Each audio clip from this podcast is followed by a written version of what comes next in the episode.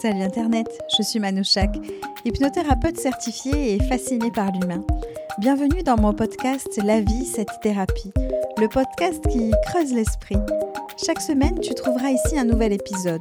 Ce podcast est une invitation à la réflexion, à l'introspection et à l'analyse de soi au travers différents thèmes, différents outils.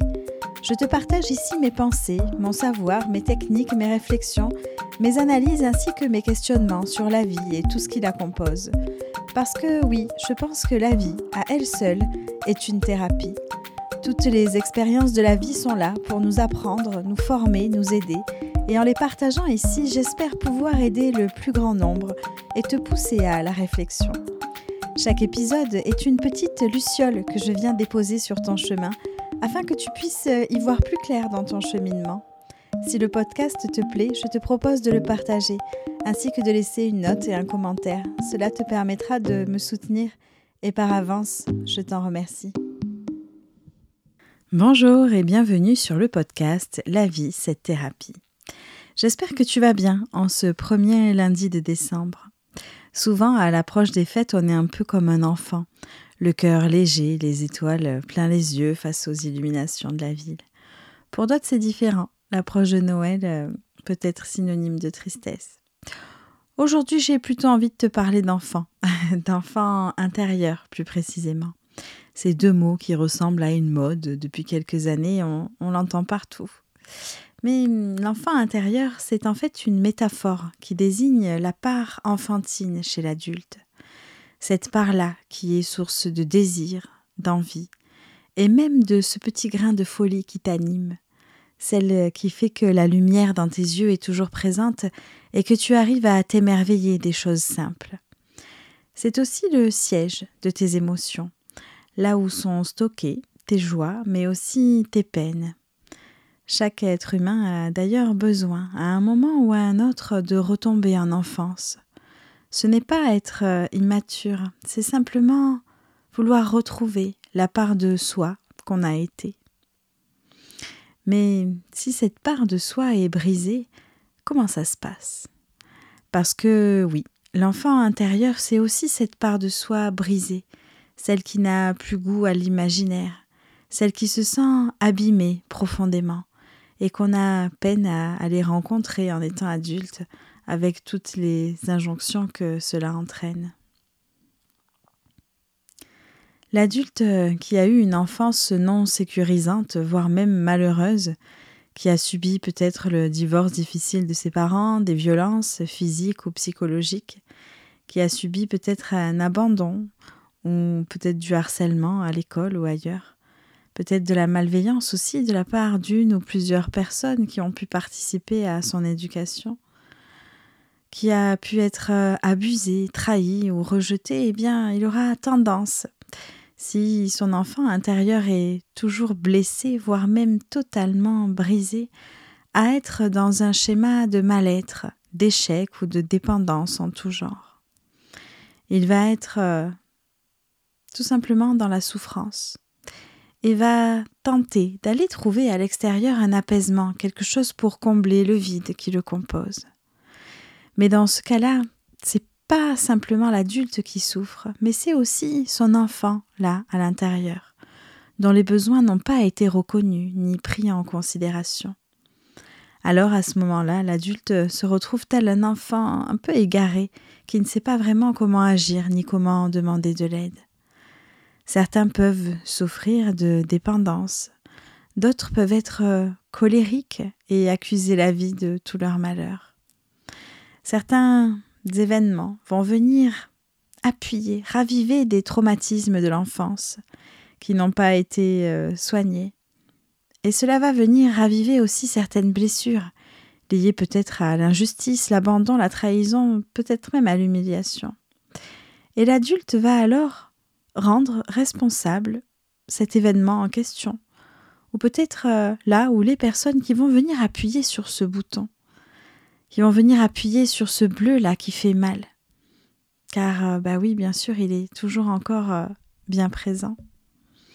Et consciemment, on sait très bien que lorsqu'on appuie sur un bleu ou sur une blessure, eh bien, c'est le bleu ou la blessure qui fait mal, car elle est encore à vif, et ce n'est pas le doigt ou la personne qui appuie. Alors, oui, parfois, selon, selon qui c'est, selon la personne, ça fait plus ou moins mal, parce que peut-être qu'il y a un lien affectif, ou peut-être qu'elle a participé aussi à, à la création de cette blessure. Mais quand bien même, c'est bien le bleu qui est la cause de la douleur. D'ailleurs, j'ai discuté avec euh, une connaissance que j'ai croisée la semaine passée. Et euh, bah, d'un coup, elle s'est mise à pleurer quand je lui ai demandé comment elle allait. Alors bon, j'ai l'habitude. Hein. Souvent, les personnes, elles se sentent euh, en, confiance et il y a une partie d'elles-mêmes qui sait qu'elles peuvent tout relâcher en toute sécurité. Donc, cette jeune fille, elle me dit s'être disputée avec l'une de ses amies et que cette amie en question l'avait totalement détruite, qu'elle avait été odieuse en l'accusant de tous ces mots et qu'à cause, à cause d'elle, euh, eh bien tout ce sur quoi elle avait travaillé avec sa thérapeute pendant ces deux dernières années et toutes les blessures qu'elle avait censément réussi à guérir, eh bien elles se sont réouvertes. Et elle me dit que bah, tout est remonté à la surface, qu'elle se sent mal, euh, etc. Alors bon, mon premier réflexe, ça a été de, de lui demander, est-ce que si c'était une autre personne qui t'avait dit la même chose, est-ce que tu aurais eu aussi mal? Est-ce que hum, tu penses réellement que c'est elle qui t'a fait mal ou plutôt cette blessure intérieure qui finalement n'a pas l'air si guérie que ça? Et pour finir, je lui ai dit que, tu sais, lorsque tu pointes euh, quelqu'un du doigt, eh bien, il y a trois doigts qui se dirigent vers toi. Alors là, sous l'effet de, la colère et de la tristesse en même temps, elle me dit Mais tu vas pas t'y mettre toi aussi euh, euh, Et tout en recommençant à pleurer, la pauvre, elle me répond euh, que bien sûr que ça vient d'elle. Elle me dit Tu penses quand même pas que c'est de ma faute Et elle avait cette petite moue là, de, petite fille, cette petite moue enfantine. Et à ce moment-là, ben, en fait, j'étais en train d'observer l'enfant intérieur qui était en train de revivre une blessure. Laquelle, aucune idée, hein, je ne sais pas. Mais visiblement, il y avait encore au moins une blessure là qui n'avait pas été guérie et que cet euh, enfant intérieur là était dans une posture dans laquelle euh, il était dans l'incapacité de trouver des solutions tout seul face à cette situation. Alors je lui ai conseillé que, tout gentiment hein, de se poser et d'aller observer, mais de manière euh, vraiment vraie, quoi, authentique, euh, d'où venait cette colère et cette tristesse, et de réfléchir à ce que je lui avais dit quand même, parce que je suis toujours persuadée que la réponse est à l'intérieur de soi. Cette personne m'a appelé, pas plus tard qu'hier d'ailleurs, euh, en me disant qu'elle avait pris conscience finalement de ce qui se jouait à l'intérieur. Et qu'elle ressentait cette situation comme une injustice, comme une trahison, comme quand elle était petite. D'ailleurs, elle n'a jamais supporté ça, l'injustice. Ça l'a toujours fait sortir de ses gonds. Bon, blague à part, elle est avocate, hein, en plus. Donc euh, notre enfant intérieur, il porte, il porte en lui des blessures qui peuvent nous poursuivre tout au long de notre vie si on ne va pas à sa rencontre pour les apaiser. Le travail de guérison de l'enfant intérieur, il peut se faire seul, bien sûr, à l'aide des, outils d'introspection que, que je t'ai présentés dans mon premier ou deuxième podcast, je ne sais plus. Mais tu peux aussi aller encore un peu plus loin en te faisant accompagner par un thérapeute. L'hypnose est l'outil principal que moi j'utilise hein, dans ce genre de cas, afin de pouvoir partir intérieurement à la découverte et plus précisément à la rencontre de cet enfant intérieur. Cela va te permettre de pouvoir lui parler et de l'aider en tenant compte de ses besoins afin de combler le manque et de penser ses blessures. Tout en faisant en sorte que les deux parties collaborent ensemble, hein, la partie adulte et la partie enfant.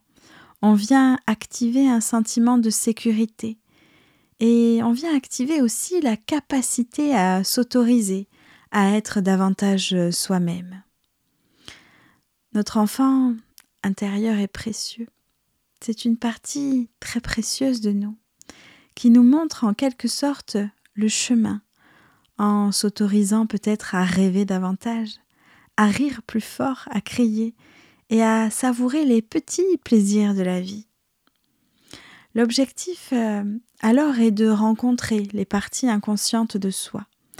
Il y en a d'autres hein, par l'enfant intérieur, mais c'est un bon début que de commencer par là pour faire la paix avec son histoire, pour venir combler les parties manquantes ou peut-être euh, même oubliées, afin, afin d'appréhender le futur avec plus de douceur et avec un rapport au monde plus apaisé aussi et plus confiant, qui sait. L'idée est de se placer en tant que parent aimant et sécurisant pour cet enfant qui se trouve là, à l'intérieur de toi.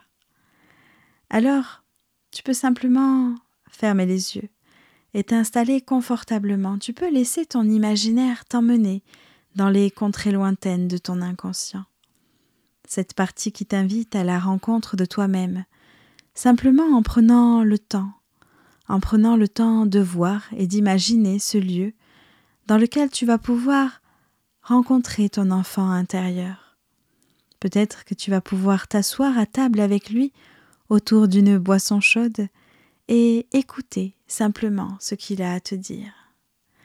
C'est c'est fascinant, vraiment, la capacité qu'a notre cerveau de mêler le réel et l'imaginaire, un peu comme dans un monde onirique, qui aurait la capacité et la possibilité de nous montrer et de nous faire comprendre ce dont on a besoin pour se sentir mieux, pour se sentir plus confiant ou plus confiante, pour être aussi plus bienveillant ou bienveillante avec soi-même, et surtout être à l'écoute de tout ce qui se passe là, ici, à l'intérieur.